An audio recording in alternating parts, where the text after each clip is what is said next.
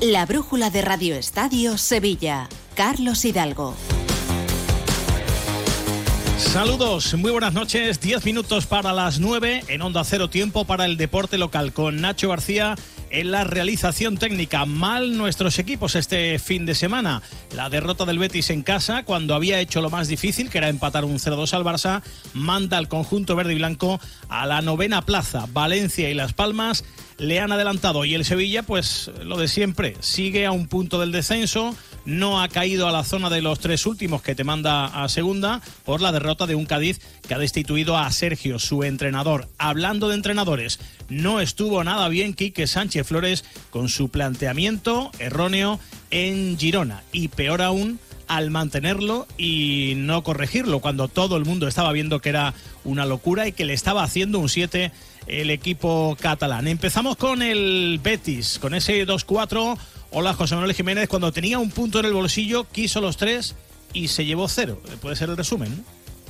¿Qué tal? Muy buenas. Sí, la verdad es que esa valoración fue la que hizo Pellegrini después del partido de ayer. Es cierto que el Betis hizo una muy mala primera parte, eh, que se encontró con ese gol también con eh, bastante suerte, con ese lanzamiento que da en el palo de Lamin Yamal y que le cae eh, en boca de gol a Ferran Torres en el principio de la segunda parte. Parecía que bueno, pues iba a ser un paseo del Barça en la segunda, pero el Betis apretó y bueno, pues gracias a Isco se metió en el partido con dos eh, y efectivamente dio la sensación de que el Betis eh, podía ganar el partido, se lo creyó y fue a por el encuentro, pero eh, al final cuando bueno, pues eres un equipo que brillas por tu ausencia de solidez atrás y con los problemas que tiene el Betis, ayer tenía hasta 12 bajas y con un equipo de la calidad del, del Barça, al final te la lían y el, el, Betis se ha marchado de vacío. Primera derrota de la temporada en el estadio Benito Villamarín en eh, Liga.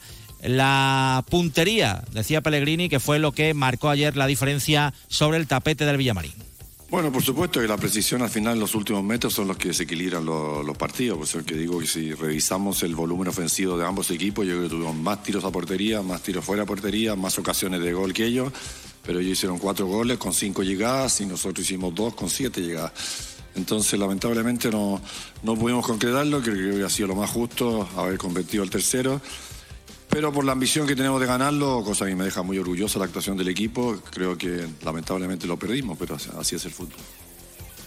Fekir va sumando cada vez eh, más minutos y es importante. Es cierto que todavía eh, no está ni mucho menos al 100% eh, en cuanto a fútbol y en cuanto a forma, pero ayer la que se notó su ingreso al terreno de juego con los dos cambios que hizo al descanso el técnico Manuel Pellegrini. Sacó a Fekir, sacó también a Borja Iglesias y volvió Bellerín a la titularidad en el lateral derecho. Este es su análisis sobre la derrota de ayer. Hemos salido un poco eh, a verlas venir en la, en la, primera parte. Nos ha costado entrar en el, en el partido, incluso mm, el gol ha habido un poquito de, de, suerte ahí en la jugada, pero es verdad que no hemos salido con, con el ímpetu ¿no? y, con, y, con, la presión con la que hemos salido en la segunda parte, que, bueno, que ha demostrado que cuando nosotros salimos a apretar arriba y tenemos la pelota y empujamos y encima con esta afición ¿no? que, que, que, nos suma muchísimo en esos momentos, somos capaces de, de jugar muy buen fútbol y, y, de ser muy peligrosos, pero bueno, yo pienso que hemos pecado también un poquito de, bueno, de, ese, de ese ímpetu, ¿no? de, de, de, vernos con la posibilidad de, conseguir ese, ese 3-2 y bueno, en, en, una mala gestión en defensa hemos, hemos recibido el, el 3-2 y ahí ya con los últimos minutos que quedaban y el, y el, desgaste físico ha sido muy difícil, pero bueno, yo siempre me quedo con, con lo positivo de que, de que si jugamos como, como hemos salido en esa segunda parte podemos acabar muy arriba. Fue el partido de la vuelta de Bellerín y también el del debut de Johnny Cardoso, el jugador norteamericano, el futbolista que ya saben que estaba hasta hace menos de un mes en el Internacional de Porto Alegre, fichado por el Betis y que, bueno, no dio ni mucho menos una mala imagen en su debut como titular. Este fue eh, esta fue la valoración de Pellegrini sobre el debut del futbolista estadounidense. Bueno, creo que Johnny ya se está adaptando con nosotros hace un tiempo. Venía además de vacaciones en Brasil, por eso que se demoró un poco su, su debut. Hoy día, por distintos motivos, no teníamos ni a Ante Guardado, ni a William Carballo, ni a Guido Rodríguez, así que le tocó a él debutar. Creo que lo hizo bastante bien para hacer su, su primer partido y es un jugador que nos tiene que aportar en el futuro. Por cierto, estábamos pendientes de si Aitor Rival pasaba o no por el quirófano para la lesión de menisco. No solo no se va a operar, José Manuel, sino que va a volver antes de lo que creíamos, ¿no? Sí, ya sabíamos que sufría un edema, eh, pero habían dejado el aire en el club eh, la posibilidad de pasar por el quirófano no.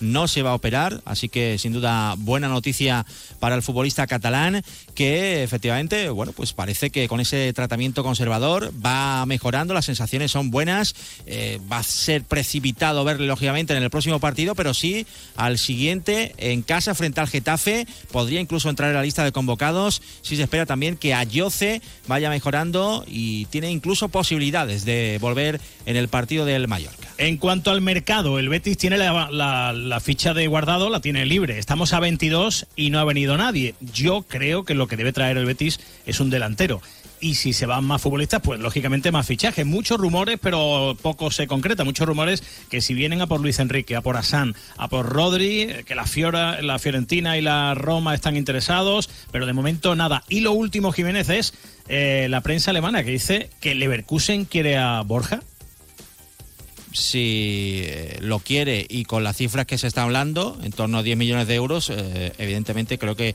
el club va a hacer la operación. Pero es lo que tú dices, eh, solo suenan futbolistas que se pueden marchar.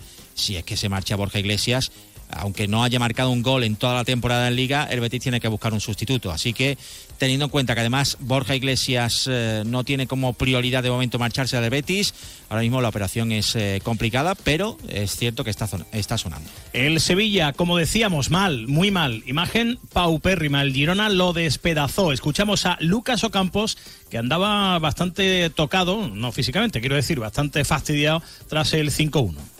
Sí, la verdad que nada, arrancamos muy bien el partido, encontramos la, ventaja en un campo muy difícil y, bueno, de ahí todo fue como no queríamos, ¿no? Eh, ellos encontraron los tres goles rapidísimos en tres contraataques y fueron superiores, fueron muy superiores. Ya, la verdad que si te digo otra cosa te estaría mintiendo. Eh, lo único que nos queda es seguir trabajando, seguir pensando en positivo.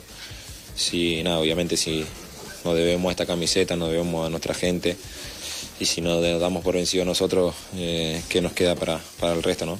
Tenemos que seguir eh, como sea y intentar, intentar empezar a puntuar. La verdad que creo que cada vez que, hablo digo lo mismo, pero es lo único que puedo decir porque es la, la realidad. Bueno, se puede perder en Montilivi, claro que se puede perder, es el líder además, pero es que fue un auténtico baño como reconoció Adrián Pedrosa. Ellos sabíamos que salían muy fuertes, nosotros al principio hemos contrarrestado y, y hemos conseguido el gol, pero en 5 o 10 minutos nos han dado la vuelta como han querido, después han, tenido ellos todas las ocasiones, nos encontraban entre líneas muy fácil y nada, la verdad que un partido para olvidar. ¿Os habéis visto tan verdaderamente superados en el, dentro del campo como ha dado la sensación fuera? Pues sí, la verdad ha habido un momento ya que, costaba, costaba la verdad porque intentabas presionar, te salían de un lado para otro. También es verdad que ellos están con una confianza enorme, cada jugador hacía un, recorte, un regate, le salían y, cuesta cuenta en estos partidos. Lo hemos intentado, pero ya al final es imposible con esa diferencia. Estuvieron especialmente mal Dimitrovic, Ramos, Nianzú, Navas, Jordán y Quique Sánchez Flores, que veía que Sabiño estaba volviendo loco a Nianzú en la banda y no hizo absolutamente nada para arreglarlo. Lo próximo, ya saben, el partido en el Metropolitano. El próximo jueves habrá 800 sevillistas en la grada. Para cerrar, Jiménez, derrota del Betis Baloncesto, que es decimosegundo, que está muy lejos de la zona con posibilidades de ascenso. 93 eh, a 87 cayó frente a Estudiantes. Escuchamos a Savignani, el técnico. Eh, me queda un poco el gusto amaro por el senso el segundo periodo que habíamos hecho muy malo defensivamente y este nos costó. Al final podríamos haber llegado un poco más eh, frescos y un poco más metidos en el partido. Eh, bueno, pues las palabras del técnico del Betis de baloncesto, hombre, perdió de seis en la cancha del, del líder. Eh, pero bueno, aquí ni líder ni nada. La cuestión es que tiene que ganar y no gana y que todavía está muy lejos de eh, la zona de ascenso. Hasta aquí el deporte local. Ahora sigue la brújula. Muchas gracias por su atención. Adiós.